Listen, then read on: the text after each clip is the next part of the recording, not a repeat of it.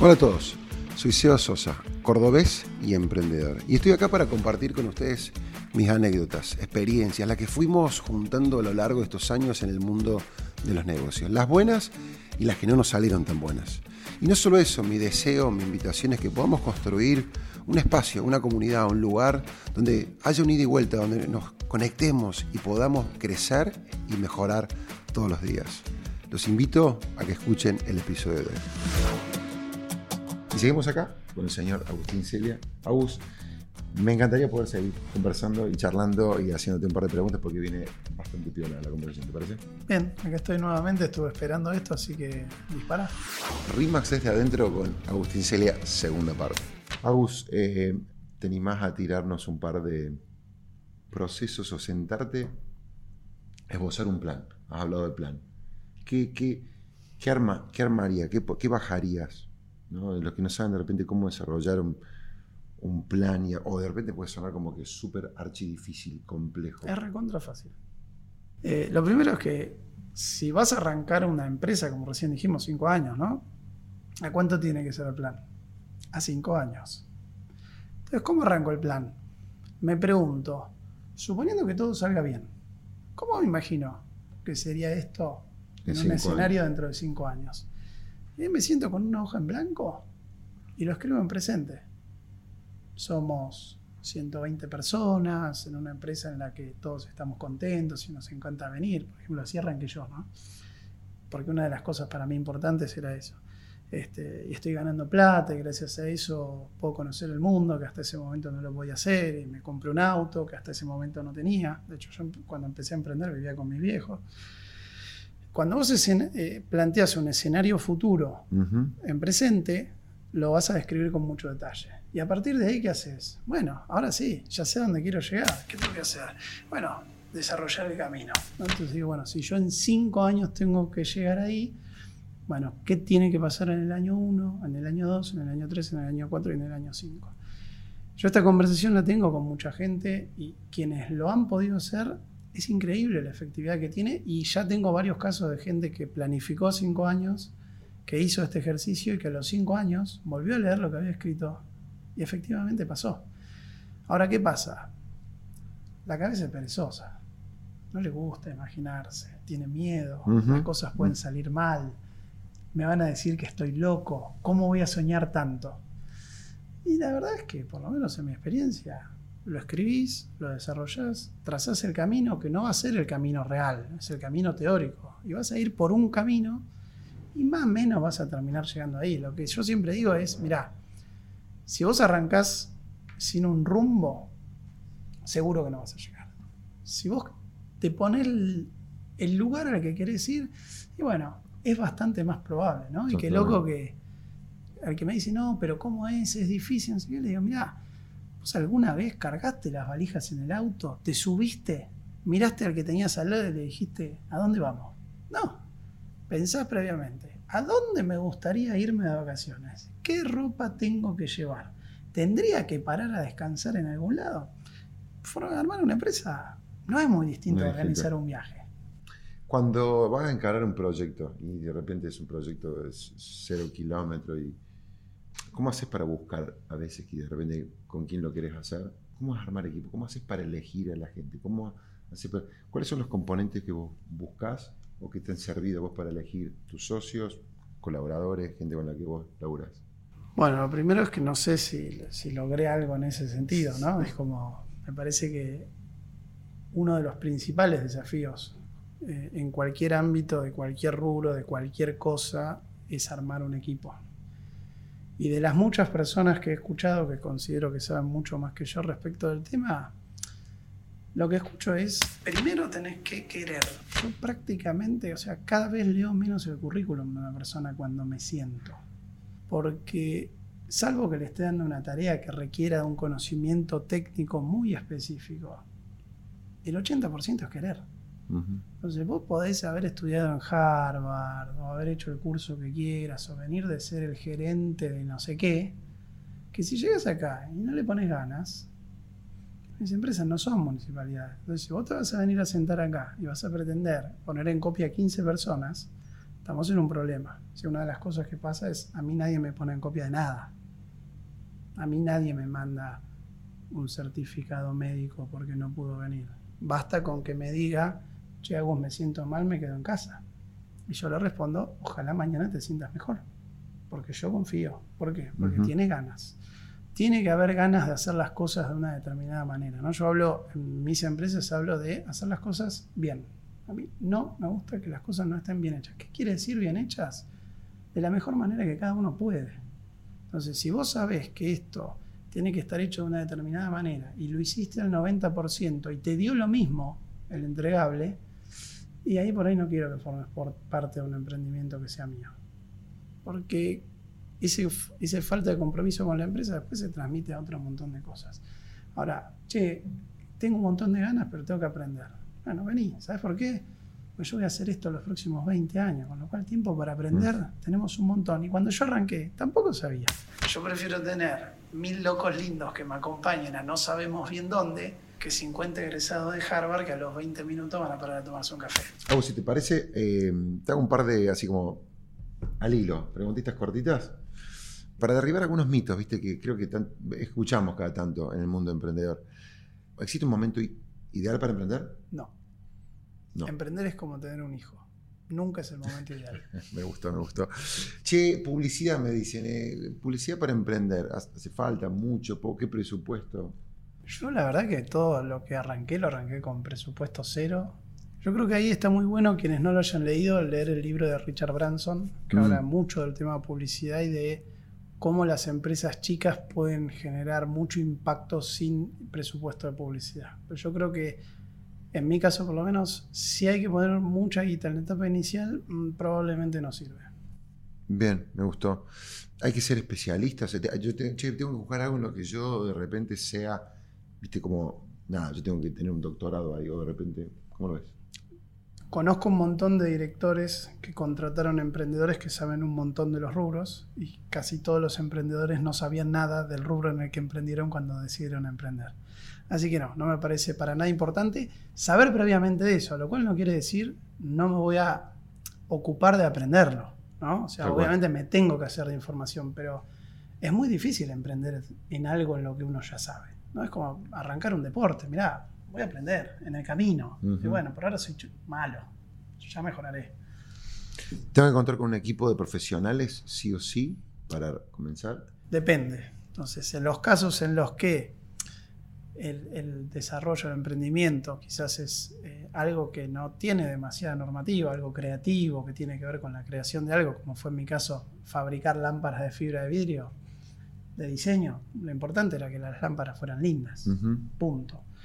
Ahora, cuando con Gonza eh, empezamos a pensar la idea de Lendar, que es una fintech de créditos P2P, o sea, créditos hipotecarios entre, personas, eh, claro, ahí había Banco Central, fintech, dólares. O sea que nuestras primeras 15 reuniones antes de que se nos caiga una idea fueron con abogados. Porque lo primero que le fuimos a preguntar es, che, esto que yo quiero hacer, ¿se puede? ¿Es válido en este mercado, en este momento? ¿Qué recaudos tengo que tener? Y de hecho que nos juntamos con diferentes personas que ni aún los profesionales tenían claro cómo se podía desarrollar hasta que encontramos uno que nos dé una mano. Así que hay que animarse, pero no hay que ser loco. ¿no? O sea, pensar bien eh, qué implicancias podría tener arrancar con esto sin tener conocimientos específicos.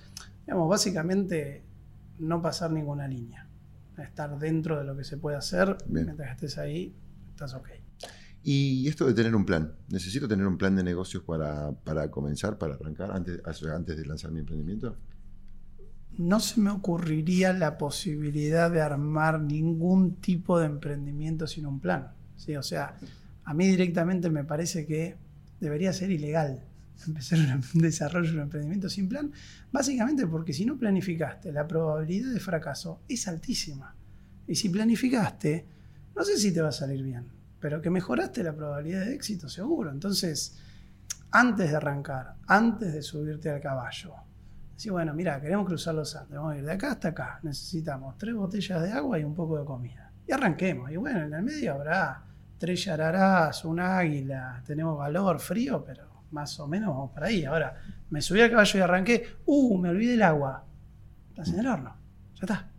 Entonces, yo creo que en la Argentina, 9 de cada 10 emprendedores fracasan en los Mm. primeros dos años. Sí. Y creo que 9 de cada 10 emprendedores no tienen plan.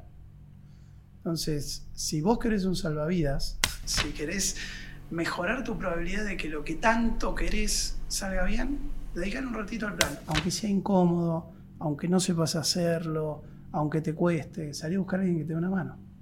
La empresa significa una inversión enorme de Claro. energía, de tiempo y de dinero, y al asumir un riesgo. Entonces, me parece que no debería existir la posibilidad de que alguien arranque un negocio sin tener un plan. Grande, chiquito, mejor, peor, no importa, pero arma el plan. Tal cual. Y a veces no lo hacemos con algo mucho más importante y tomamos más tiempo de repente para decir, ah, me voy de vacaciones y voy a pensar. Y le damos más bola a las vacaciones que a un emprendimiento. No, ¿no? y planificar también te ayuda a poder medir el desafío que tenés por delante. ¿no? Ponerle realmente, ponerle números, ponerle tiempos. Eh, entonces no es tan liviano, ¿no? Como que la gente arranca y bueno, vamos viendo y no, eso de los planes es para las empresas grandes, pero no es para las empresas grandes, es para todo el mundo, para todo, para cualquier persona en cualquier lugar. Y sea lo que sea que estés haciendo, si lo medís, si lo planificás, lo vas a hacer mejor. Totalmente. Un, un consejo, una sugerencia, de repente una experiencia o una idea que nos quieras dejar a- acá, a la comunidad del mundo Emprende con propósito. Mira, eh, una de las cosas que, que yo más me quedo de, de todos estos 13 años de emprender es que si decidís emprender, estás decidiendo ser una persona rara. Hmm. Y por lo tanto, no tenés que preguntarle a personas normales si les parece bien o mal lo que vos estás haciendo, porque casi seguro te van a decir que no. En el momento que yo decidí renunciar al trabajo que tenía, que tenía un muy buen trabajo para emprender y realmente tirarme a la pileta, eh, prácticamente todas las personas que me quieren me dijeron que no lo haga. No digo que ellas estaban equivocadas y yo tenía razón para nada, pero yo consideraba que lo tenía que hacer y por suerte me animé y tuve una persona que es Sebastián Castro que me dio una gran mano para poder hacerlo en ese momento. Y esas mismas personas son las que hoy me felicitan por el recorrido que hice. Entonces, eh, el emprendedor es el 1%. Entonces, no le preguntéis al otro 99% porque el otro 99% va a priorizar el miedo, lo que puede salir mal, lo que van a decir los otros. El que simplemente quieras hacer algo que no sea igual a lo que hacen todos. Y sí, ¿sabes qué? Soy raro. Con Gonza siempre decimos, somos bichos raros. Y yo amo ser un bicho raro, me encanta, lo disfruto. No trato de ser un bicho común. Y la verdad que cada vez que yo fui a arrancar algo, vi cómo las personas que querían, a las personas con las que yo estaba arrancando eso, porque tengo diferentes socios en los diferentes emprendimientos, siempre las personas que los querían les transmitían el miedo y lo que podía hacer el mal. Entonces digo, no seamos suicidas, pero sí sabe que si vos le vas a preguntar a tu amigo que hace 20 años trabaja en el departamento de contabilidad de una empresa y le vas a decir que vas a asumir un riesgo y que vas a innovar, lo más probable es que no te diga que lo hagas.